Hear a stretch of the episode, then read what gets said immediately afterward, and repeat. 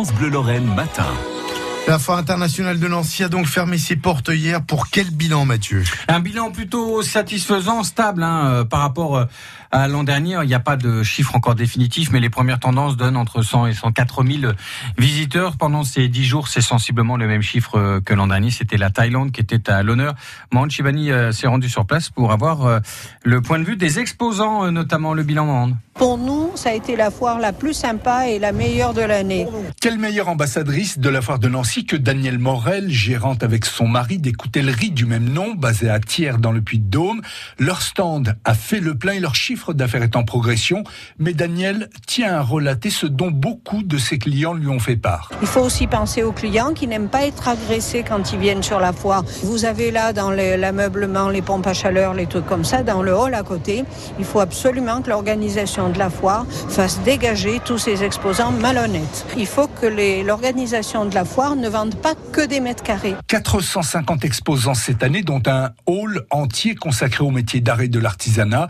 Ces dix jours de foire, explique cette créatrice de bijoux, ne lui ont pas permis de réaliser un gros chiffre d'affaires, mais elle a noué des contacts intéressants. Il est difficile de comparer par rapport aux aléas voilà, économiques. Ceci dit, euh, je pense que les correct cette année, mais ne restera malheureusement pas dans les annales. Bilan mi-figue, mi-raisin, c'est un peu le sentiment général des commerçants présents sur la foire, d'où la demande de certains de renforcer le programme d'animation pour attirer encore plus de monde. On le constate d'année en année, hein. il y a de moins en moins d'exposants. Aujourd'hui, le ressenti des, clients qui, qui passent nous voir, c'est de dire que la foire est triste.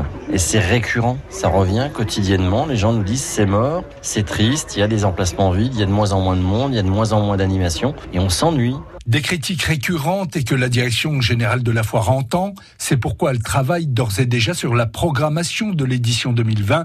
Aurélie Henbert est la directrice des salons au Grand Nancy Congrès et événements. Les pistes de réflexion pour l'année prochaine, elles constituent notamment à travailler sur le côté animation festif, sur aussi euh, l'offre d'exposants qu'on peut être amené à proposer et à faire un événement vraiment familial et, euh, et dynamique euh, sur la région d'Ancéenne. Le parc des expos de Nancy devrait être détruit et reconstruit mais ni la date du début des travaux, ni les financements n'ont été décidés en Conseil de métropole. Reportage à Nancy, signé Mohan Chibani, donc sur la fin.